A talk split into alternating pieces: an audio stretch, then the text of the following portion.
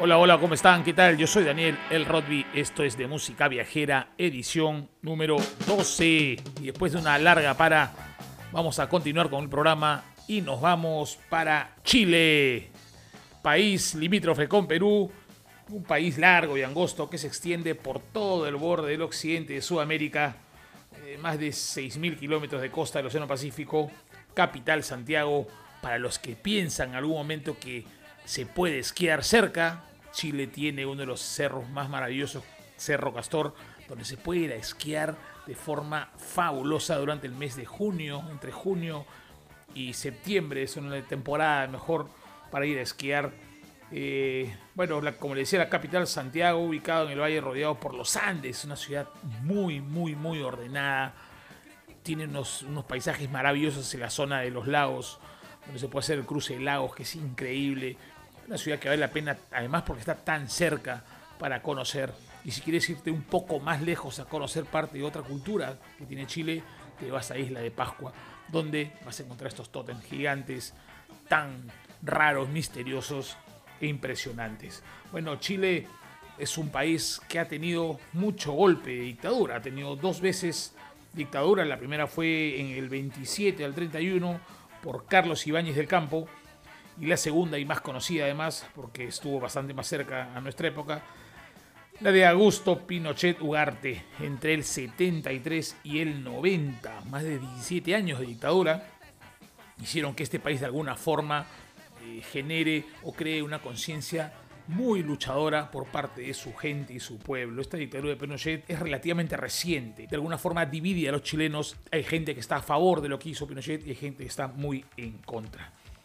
Y de alguna forma, eh, lo que ocurría en Chile hizo que los escenarios chilenos gozaran de unos de los momentos más importantes en la época de Pinochet, porque al llevarse este golpe de Estado que se hizo eh, y que tomó el poder, hizo también que apareciese un nuevo movimiento de la nueva canción chilena.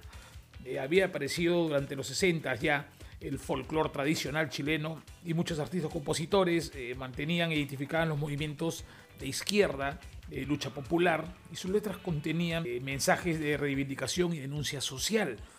Pero durante este primer proceso de dictadura eh, no fue tan fuerte como el que se logra durante el periodo de Pinochet en el que ya el rock de alguna manera toma posesión de esta bandera y pelea por los derechos. Por este motivo, durante la dictadura chilena, muchos de ellos fueron perseguidos por sus ideales y su música se convirtió en una forma de denuncia para criticar al régimen que tanto los golpeaba. Este régimen que hizo que muchos tuviesen que irse del país y buscar exilio en otros lugares, también hizo que su música trascienda y logren grandes propuestas. La propuesta musical chilena salió mucho más durante el segundo periodo de la dictadura, donde sintió la mayor represión y en donde aparecen los más simbólicos representantes de la música o de la propuesta que ellos llamaron el sonido de la resistencia chilena.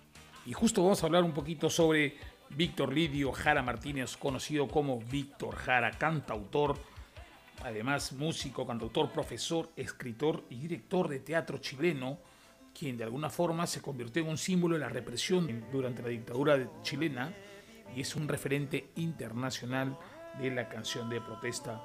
El defensor de los movimientos sociales y de la izquierda, cuando fue el golpe del Estado, fue detenido junto a otros profesores, llevado a este estadio eh, al Estadio de Chile, donde el ejército encerró a miles de personas que los consideraban parte del peligro del nuevo régimen y donde él fue brutalmente torturado, le cortaron los dedos, lo quemaron con cigarrillos, le cortaron la lengua eh, y finalmente lo, balearon, 44 balazos recibió y fue aventado eh, fuera del estadio, fue encontrado luego por un grupo de gente y este personaje durante este momento de, tortura y de exilio logró escribir algunos poemas. Un personaje muy importante y símbolo de esta lucha contra la represión militar chilena.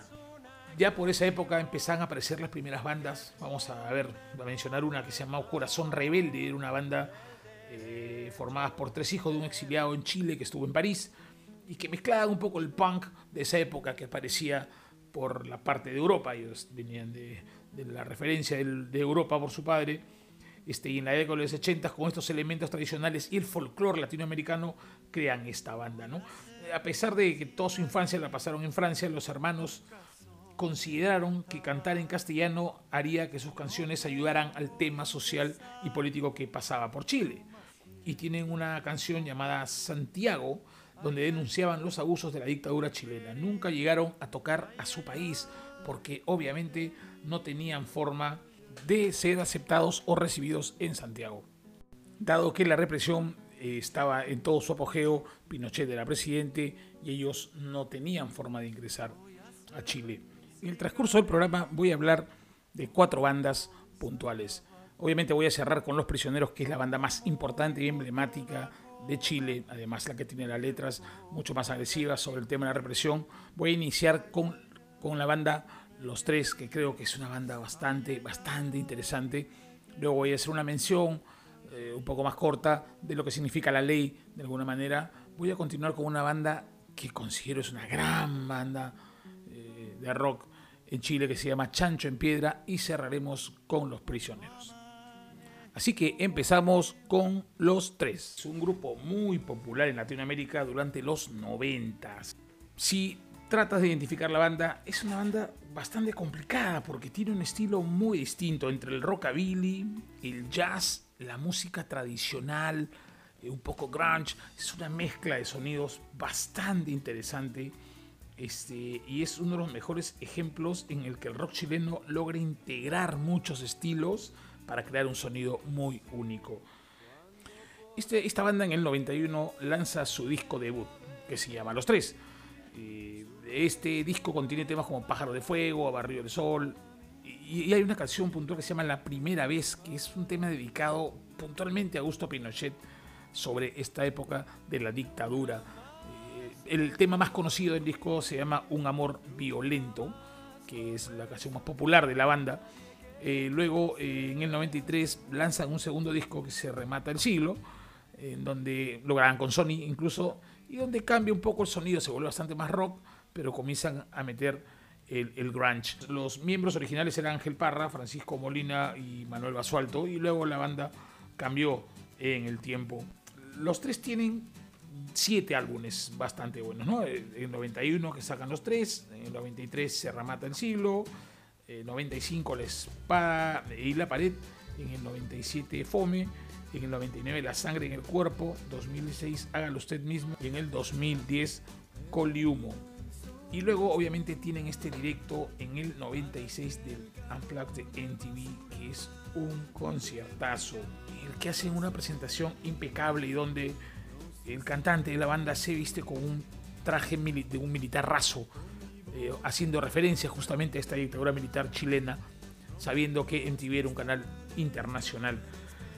La banda eh, ha querido seguir, ha tenido muchas mutaciones, han pasado de ser tres integrantes inicialmente a convertirse luego en cuatro o cinco, y donde tuvieron que mantener el nombre a pesar de que ya no eran tres, pero el nombre era, era muy conocido. Eh, han hecho muchas giras, a pesar de que la banda no se ha separado han tenido que hacer una para básicamente porque estaban empezando una gira eh, por México, luego iban a Europa, Barcelona, Madrid, Londres y París, y la pandemia y el COVID truncó todos los planes y la banda no pudo salir de gira y están en stand-by. La banda continúa, es una, es una gran banda. Los voy a dejar con el tema Déjate caer del disco del 95, La espada y la pared, un temón, pero les voy a poner la versión del Unplugged de MTV. Ahí le va.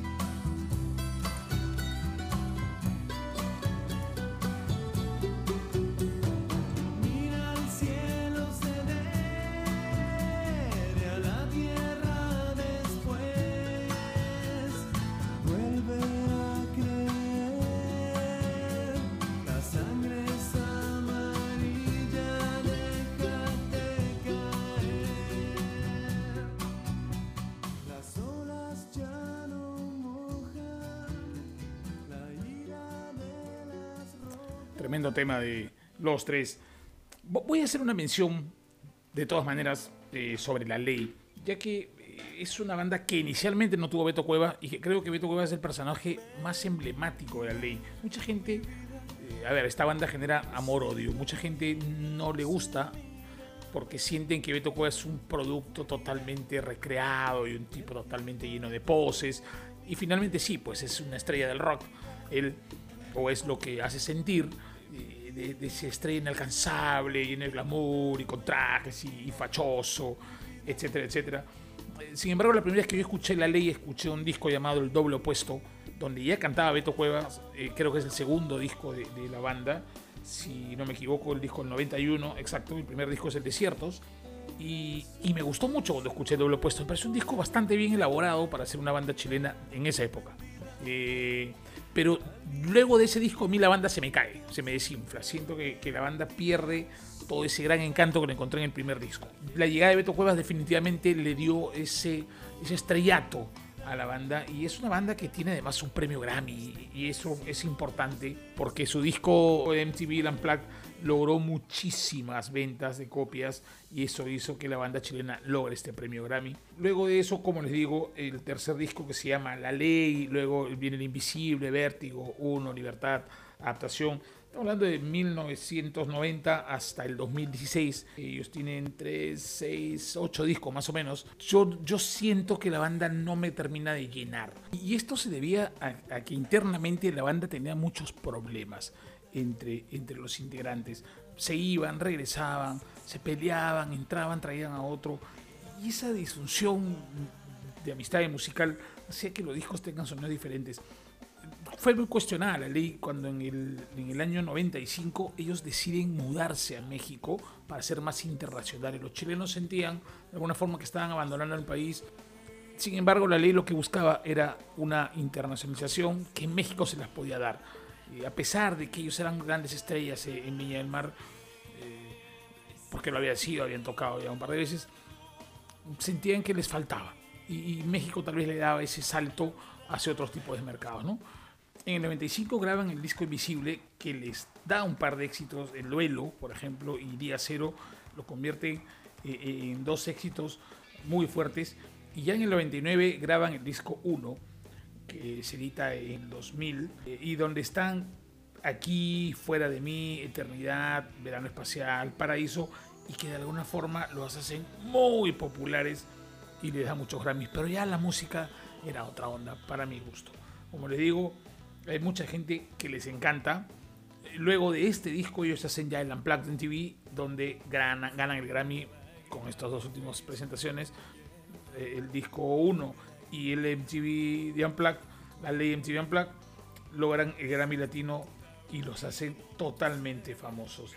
Ya luego de esa parte la banda se separa, ya casi para el 2013, las diferencias entre ellos, eh, Beto Cueva estaba trabajando como actor, quería hacer muchas cosas como solista, muchos miembros de la banda también, y deciden separarse y darle fin a la banda. Luego han tenido regresos, reencuentros, pero ya no es la misma línea de trabajo y hoy la banda está finalmente desaparecida. Dato curioso sobre la ley, eh, que además en un principio eh, era una banda que quería hacer música techno Quería hacer música como Duran Duran, Depeche Mode, Cure, Smiths, que era el referente inmediato que ellos tenían musical de esa época. Y luego, eh, cuando la fusión comienza a cambiar y, escuchan, empiezan a escuchar eh, otro tipo de música, el formato también de la banda cambia. Y mucho tiene que ver también ahí Beto Cuevas en que entra a eh, aplicar un poco de su estilo. La, la banda se llama La Ley porque hay un disco muy famoso de Radio Futura, que es una banda que yo amo, que me encanta, que se llama La Ley del Desierto, La Ley del Mar. Y ellos, en base a este álbum y a una canción de este disco, es que toman la palabra la ley. Ese es el dato raro ¿no? de, del grupo. Acuérdense que durante esa época, estamos hablando de los 80s, la referencia de la música para este lado del continente era o provenía mucho de España. Bueno, los dejo con el doble opuesto del 91 del disco doble opuesto y luego vamos a hablar de esta bandota que se llama Chancho en Piedra.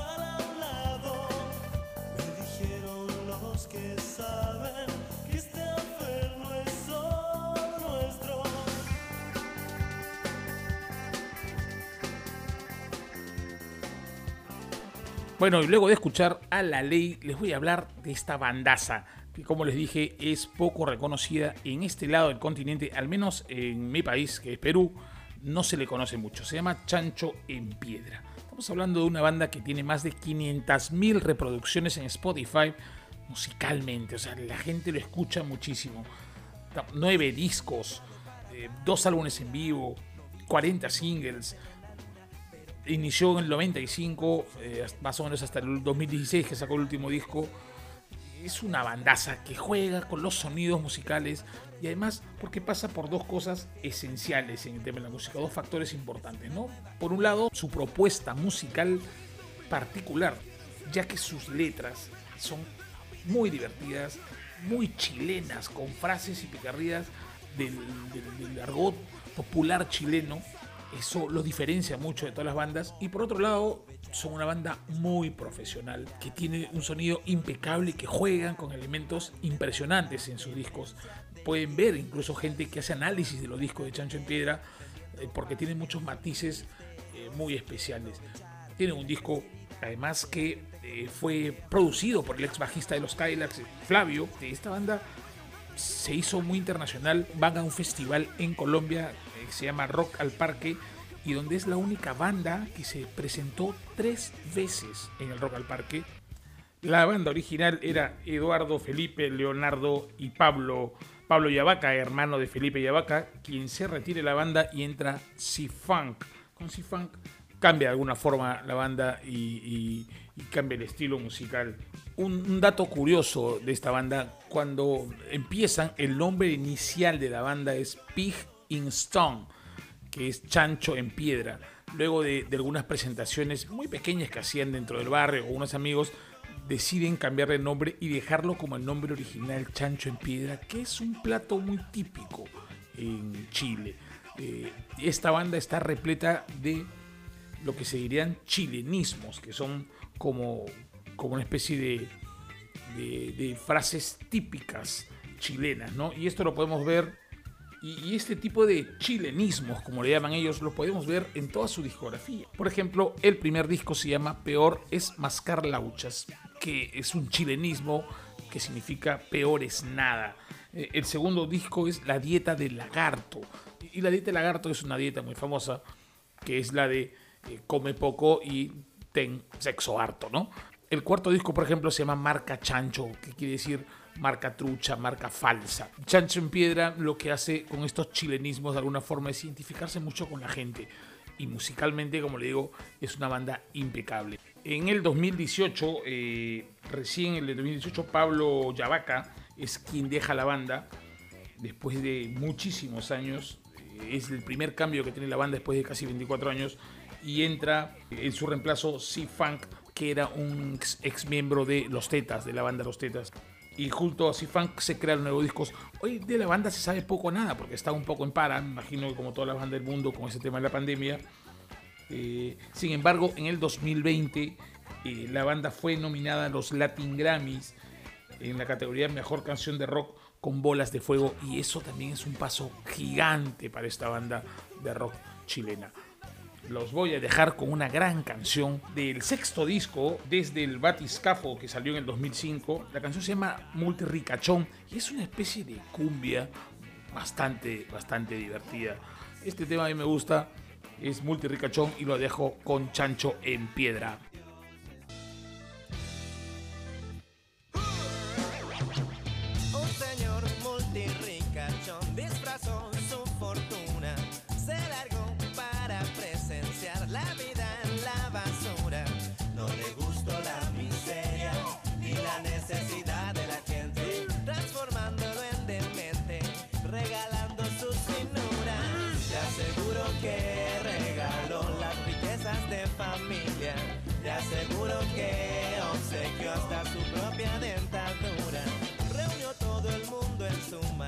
Y se armó una gran fiesta. Cada persona se retiró con algún objeto de valor. El señor multirricachón agotó su dinero. No encontró nada mejor que regalar amor sincero. Te aseguro que regaló las riquezas de familia. Te aseguro que obsequió hasta su propia dentadura. Te aseguro que no se arrepintió consecuente a su postura. Te aseguro que feliz vivió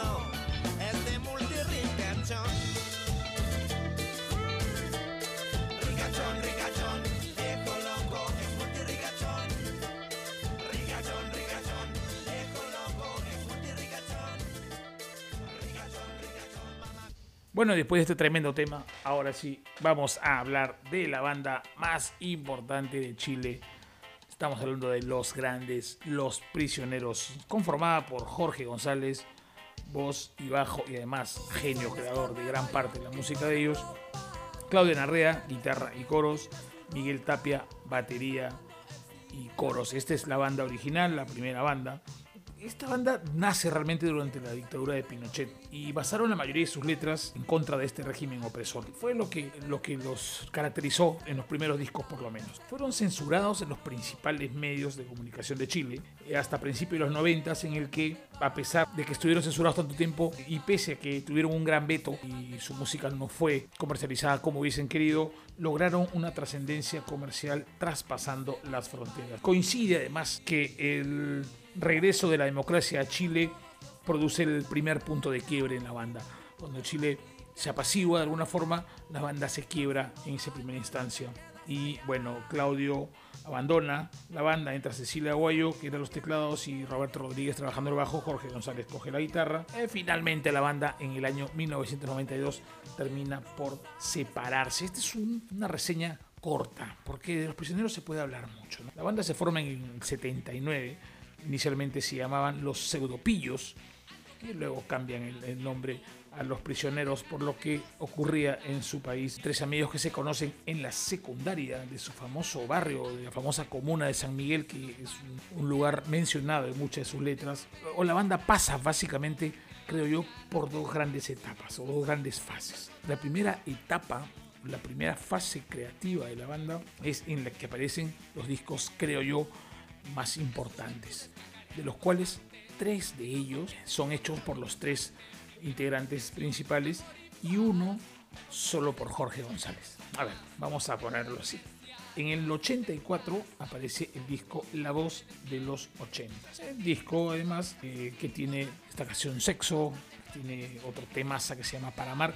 Todos los temas de este disco son hechos y creados por Jorge González, excepto quien mató a Marilyn, que fue además cantado por Miguel Tapia, que es el baterista de la banda. Ellos- Este, este disco, La Voz de los 80, es el lanzamiento de Los Prisioneros en el que, con la misma canción de La Voz de los 80, hacían una especie de reclamo social diciendo estamos aquí, los jóvenes en la lucha. Luego en el 86 graban El Pateando Piedras, que me parece a mí un gran disco. El Pateando Piedras tiene un tema que se convierte, y hasta hoy lo es, en un himno de toda una generación, con la canción El baile de los que sobran. Es un tremendo, tremendo tema. Eh, además, este tiene también Mueva las Industrias, que es una canción, por ejemplo, que cuando los prisioneros les tocó ir a Argentina, el lugar donde ellos no fueron famosos, porque los argentinos siempre han tenido rivalidad con los chilenos, no entendían la letra de qué significaban para ellos las industrias. Argentina no tenía industria y Chile venía reclamando el proceso del movimiento industrial en su país. Los argentinos cuestionaron mucho las letras. También por ejemplo, está la canción Quieren Dinero. En algún momento Jorge González, en alguna teletón que, les, que los invitaron, que fue la del 2002, si no me equivoco, se la dedicaron a Don Francisco. Y eran siempre así de, de irreverentes. Luego en el 87 graban La cultura de la basura, en el que, bueno, resalta el maldito Sudaca, eh, Usted y su ambición y pa, pa, pa. Y ya eh, en esos tres discos la banda venía trabajando muy parejo, eran muy vetados, no podían o no tenían mucho escenario, pero estaban siendo muy internacionales. Estaban sonando mucho afuera. Estaban sonando, por ejemplo, mucho aquí en Perú. Aquí en Perú esta banda tuvo muchísima fuerza. Perú, Colombia, Ecuador. No le digo Argentina, no fue tan, tan grande. Incluso España. Eh, y es en ese momento en el que aparece o hay un tremendo conflicto amoroso entre el guitarrista Claudio Narrea, la esposa de Claudio Narrea y Jorge González, quien se intromete en la relación de Claudio. Claudio descubre que Jorge estaba metiéndose con su esposa, que tenían una relación, y él decide separarse de la banda, discuten, se pelean y se va. Es en esta etapa de la banda que Jorge González se va a Nueva York y se dedica a escribir un nuevo disco, que para mí es, creo yo, la obra cumbre de esta banda, que es el Corazones, que lo graba en 1990, donde está Tren al Sur, Amiga Mía, Corazones Rojos, Estrechez de Corazón. Este disco Corazones, cuando Jorge regresa con todo el material, busca nuevamente a Claudio Narrea y le propone hacer una gira con este disco que acaba de crear él, que es grabado enteramente por él, hecho completamente por él.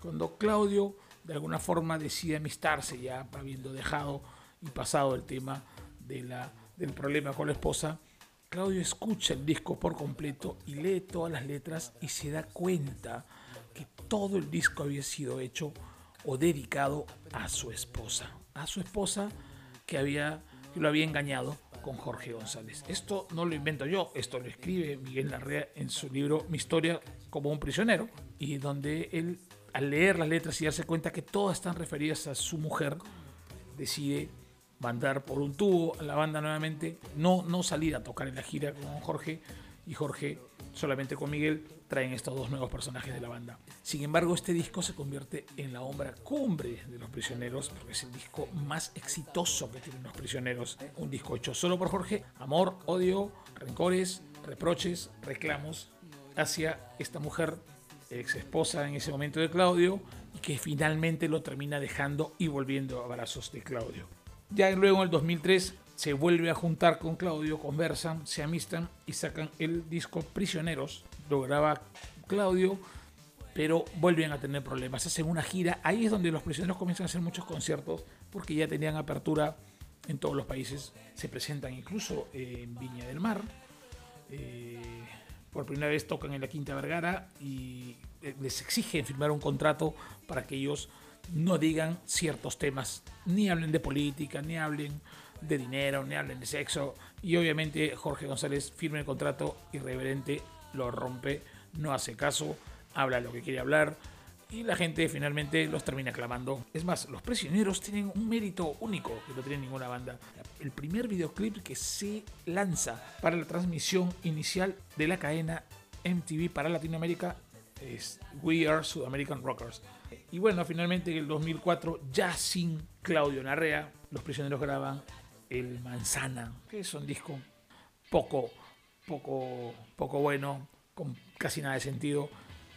No estaba la banda original, habían intereses propios, Jorge estaba muy, muy dedicado a su parte solista, Claudia ya se había ido y había hecho otra banda, y Miguel Tapia de alguna forma está dedicado a otro tipo de negocios. Finalmente la banda en el 2006 se disuelve por completo, ya todos saben esta historia, la disolución de la banda, y obviamente Jorge González luego de unos años le da una terrible parálisis que le impide seguir cantando, anda en recuperación, hicieron un concierto en honor a él, en el que Jorge se presentó, él pidió estar ahí, sin embargo se presentó y tuvo el coraje de sentarse ahí en el escenario.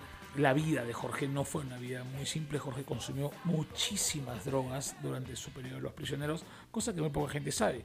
Jorge consumió casi todas las drogas que se puedan imaginar. En el libro que les comenté de Claudio Narrea, Claudio habla de una especie de amor oculto de Jorge hacia él. Y él decía que todo lo que tenía Claudio, Jorge también lo quería, porque sentía que era compartir ese amor que no podía darle.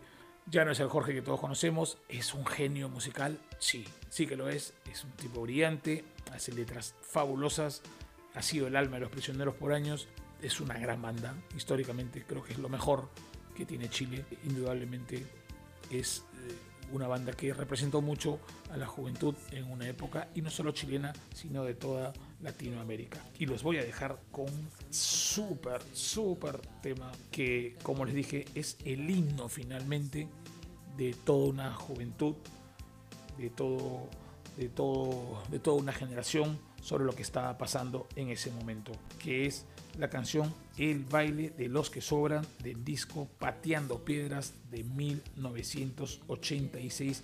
Y ahí nomás, ahí nomás les voy a empalmar una super canción que a mí también me, me parece impresionante del Corazones de 1990 que se llama Estrechez de Corazón. Ahí le vamos.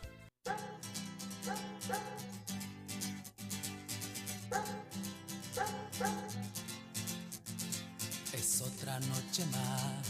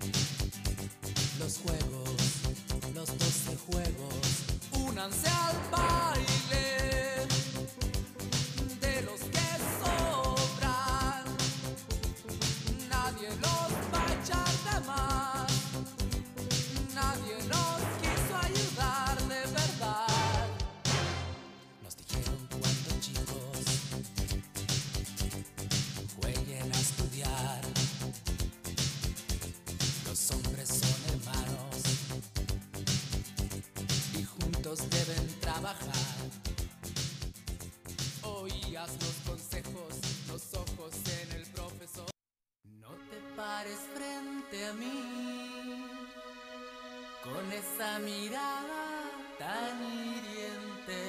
Puedo entender estrechez de mente, soportar la falta de experiencia, pero no voy a aguantar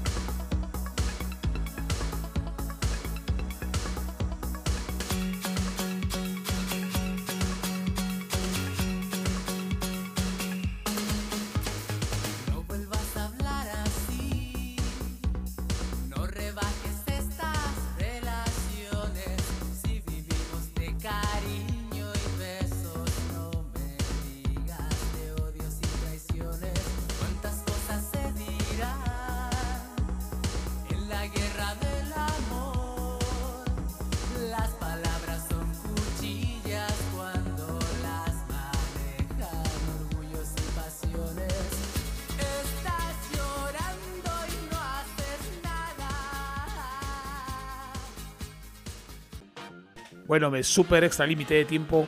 Voy cerrando Chile con esto. Muchas gracias por escucharnos. Venimos con el siguiente programa.